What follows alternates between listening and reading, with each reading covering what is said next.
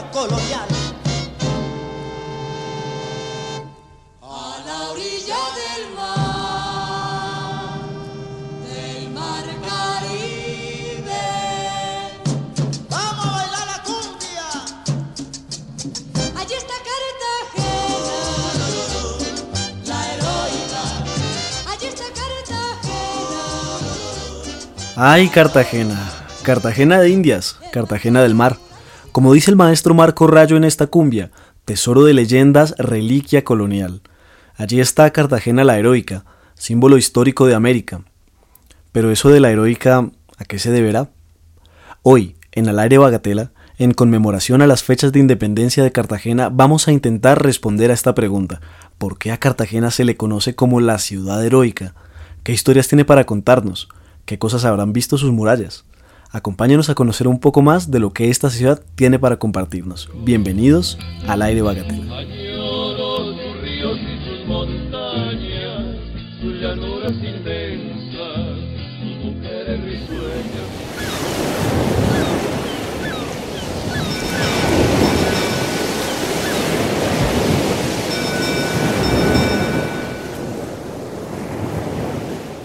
La historia de Cartagena como asentamiento español comienza en el año de 1533, cuando el conquistador español Pedro de Heredia funda la ciudad en la costa caribe colombiana, en un lugar donde se encontraban asentadas varias comunidades indígenas que llamaban al lugar Calamarí, que traduciría algo así como cangrejo.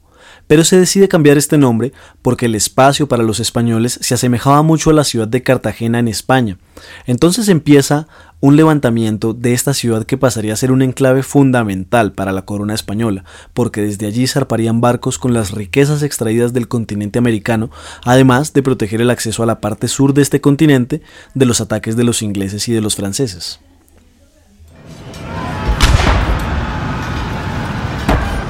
La cosa es que en un primer momento esta protección no va a ser tan efectiva, porque para el año de 1586 el corsario inglés Francis Drake va a arribar a las costas de la ciudad con una flota de hasta 23 navíos de guerra y más de 3.000 hombres, y va a atacar la ciudad, convirtiéndose en el primer corsario en tomarse la ciudad de Cartagena, la cual amenazó con reducir a cenizas si no se pagaba por un rescate, y para ello comenzó a quemar varias de sus casas y a bombardear la estructura principal de la ciudad, que era su catedral, a lo que los cartageneros por supuesto que tuvieron muchísimo miedo y no tuvieron otra alternativa que pagarle el rescate que eran 110 mil ducados de plata que los que Drake pedía, además por supuesto de llevarse todas las joyas y todo el oro para su natal Inglaterra. Esta derrota en la ciudad le va a suponer a Cartagena la necesidad de fortificarse fuertemente para que sucesos como el de Francis Drake o el de otros corsarios o piratas no se vuelva a repetir nunca más, por lo que para el año de 1614, por orden del rey Felipe III, se va a iniciar la construcción de unas gigantescas murallas de piedra, y estas murallas no se van a terminar sino hasta después de dos siglos, no sin antes por supuesto ser sometidas a una serie de pruebas, como por ejemplo varios ataques de los ingleses, de franceses y de holandeses, aún sin terminar incluso las murallas, y esto le va a comenzar a dar ese carácter de la ciudad heroica a Cartagena, particularmente con uno de los grandes sitios que la ciudad tuvo, y se conoce históricamente como el sitio de Cartagena de 1741.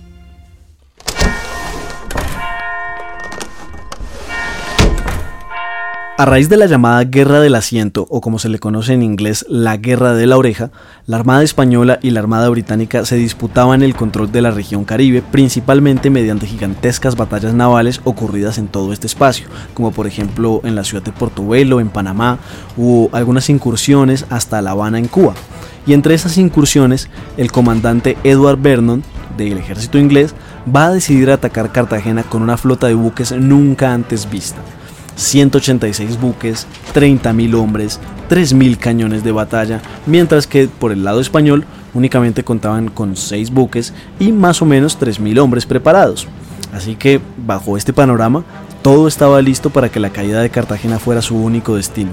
A tal punto, el comandante general Vernon estaba tan seguro de su victoria que incluso mandó un mensaje para que se acuñaran medallas en conmemoración a la victoria. Una decisión un tanto acelerada, porque el destino de estas batallas les van a guardar un desenlace totalmente distinto.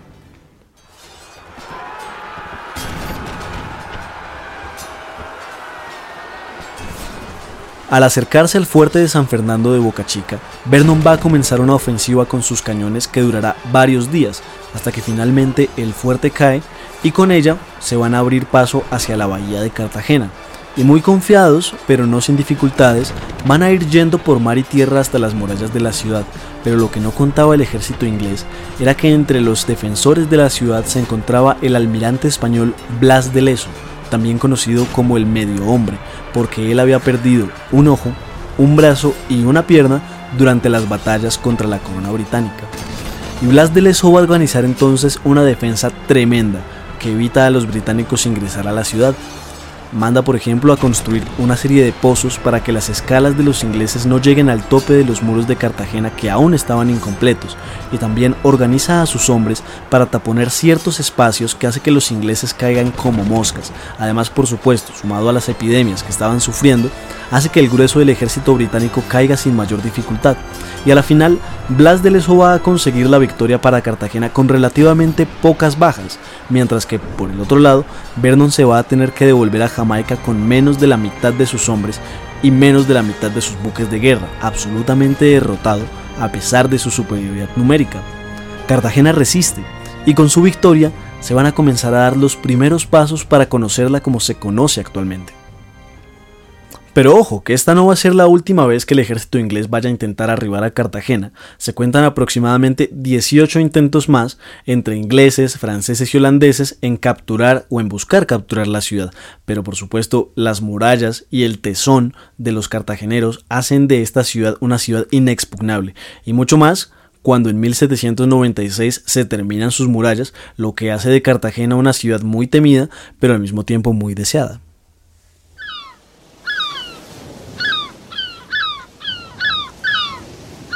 La ciudad estará entonces bajo el dominio español por más de 275 años, hasta que el 11 de noviembre de 1811 se van a declarar en independencia absoluta de España, lo que hace que desde las Cortes Reales se decida enviar una flotilla para recuperar la ciudad, pues les resultaba fundamental para sus intereses coloniales. Así que después de que España logra resolver las batallas que tenía contra Francia y el ejército napoleónico, el rey Fernando VII ordena al comandante Pablo Morillo a recuperar las colonias americanas insurrectas, el cual va a comenzar con un ataque por varias zonas costeras de la Nueva Granada para que en el mes de agosto de 1815 comience un sitio en la ciudad de Cartagena que duraría 105 días, en los que el hambre y las epidemias van a azotar a toda la ciudad, porque Morillo había realizado un bloqueo tanto por tierra como por mar, lo que le impedía el acceso de alimentos a la ciudad que en ese momento contaba con cerca de 18.000 habitantes.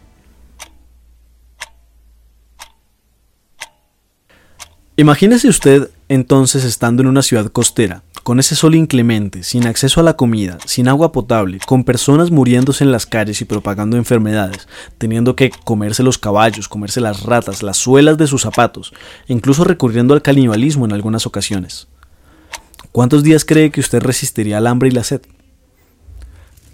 La ciudad va a caer finalmente en diciembre de 1815, y así va a comenzar una época que se conoce como el régimen del terror, pues Morillo va a realizar el proceso de reconquista encomendado, pero es justamente ese periodo de sitio de la ciudad de Cartagena la que le va a permitir al ejército patriota al mando de Simón Bolívar organizarse desde el centro y de otras provincias del país para poder responder con eficacia a la ofensiva planteada por Morillo, a lo que Bolívar, agradecido con la ciudad y por este valeroso y sangriento capítulo de su historia, la va a nombrar como la heroica ciudad de Cartagena nombre que se va a quedar en la memoria nacional y recordará la proeza de los cartageneros al resistirse a tremendos embates en pos de la libertad.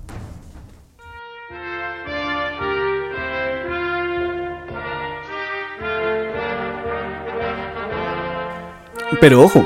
porque este sitio de Morillo no va a ser el último que tuvo la ciudad, porque al ser recuperada por los españoles va a entrar en un conflicto directo con el ejército patriota comandado por Simón Bolívar, y este una vez ganada la batalla de Boyacá en 1819 y liberando el centro del país del poderío español, va a centrar sus esfuerzos en los bastiones realistas de las otras provincias, como por ejemplo con Pasto, al sur, y con Cartagena, en la costa caribe.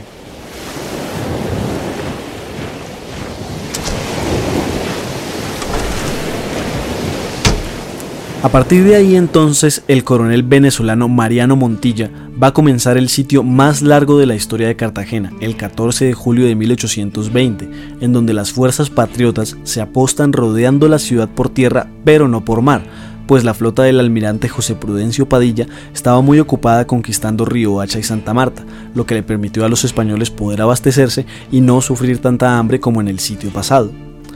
En el entretanto, Bolívar va a firmar un acuerdo de armisticio y regulación de la guerra con Morillo, el cual le va a servir mucho a ambas tropas para poder reordenarse y planear futuras estrategias, y este acuerdo va a durar desde noviembre de 1820 hasta abril de 1821, tiempo en el cual los patriotas habían aprovechado la pausa para asegurar sus posiciones, promover las deserciones en las filas realistas y Además, se violaba sistemáticamente el acuerdo en algunas ocasiones, promoviendo revoluciones, por ejemplo, en Maracaibo o trasladando la flota del general Padilla frente a Cartagena, bloqueando así el puerto con 40 naves en el mes de enero. Por lo que a la final, durante la noche de San Juan, el almirante Padilla va a asaltar la flota monárquica en la Bahía de las Ánimas, cerca del actual muelle de los Pegasos capturando 11 barcos enemigos con su armamento, lo que hace que la suerte de la Cartagena realista esté totalmente echada siendo necesaria su rendición final, en el cual sus defensores van a terminar siendo sentenciados, excepto el virrey Sámano, que había huido desde Santa Fe hacia Cartagena y cuando cae esta ciudad va a lograr escapar hacia Panamá.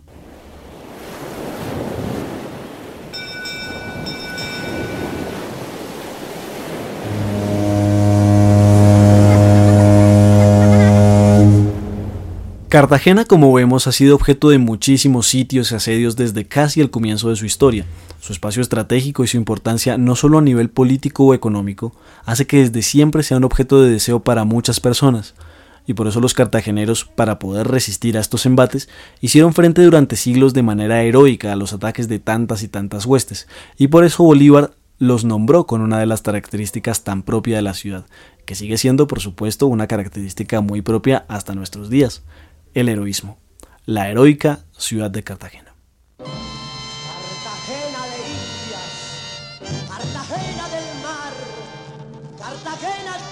Y bueno, con esto hemos llegado al final de este capítulo de nuestro podcast, que sin duda es muy difícil resumir todo lo que ha pasado en esta ciudad durante 500 años de historia en solamente 15 minutos, pero esperamos haberles podido activar la curiosidad para que busquen un poco más por cuenta propia la historia de estos asaltos o de los diferentes personajes que participaron en ellas, porque cada uno de ellos tiene una vida muy interesante para conocer y para comprender el cómo era esa vida cotidiana o el día a día del pasado cuando aún surcaban por los mares los piratas o cuando era común el sitio de muchas ciudades. ¿Ustedes se imaginan haber vivido en esa época?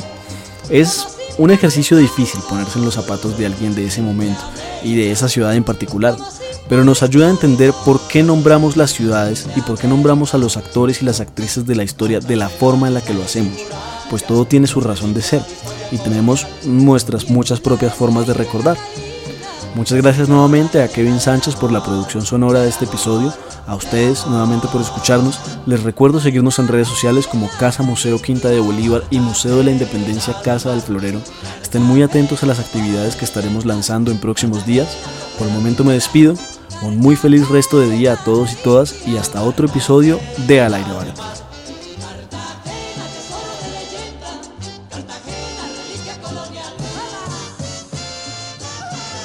Al aire Bagatela, un espacio para compartir y construir en conjunto nuestra historia y nuestros saberes.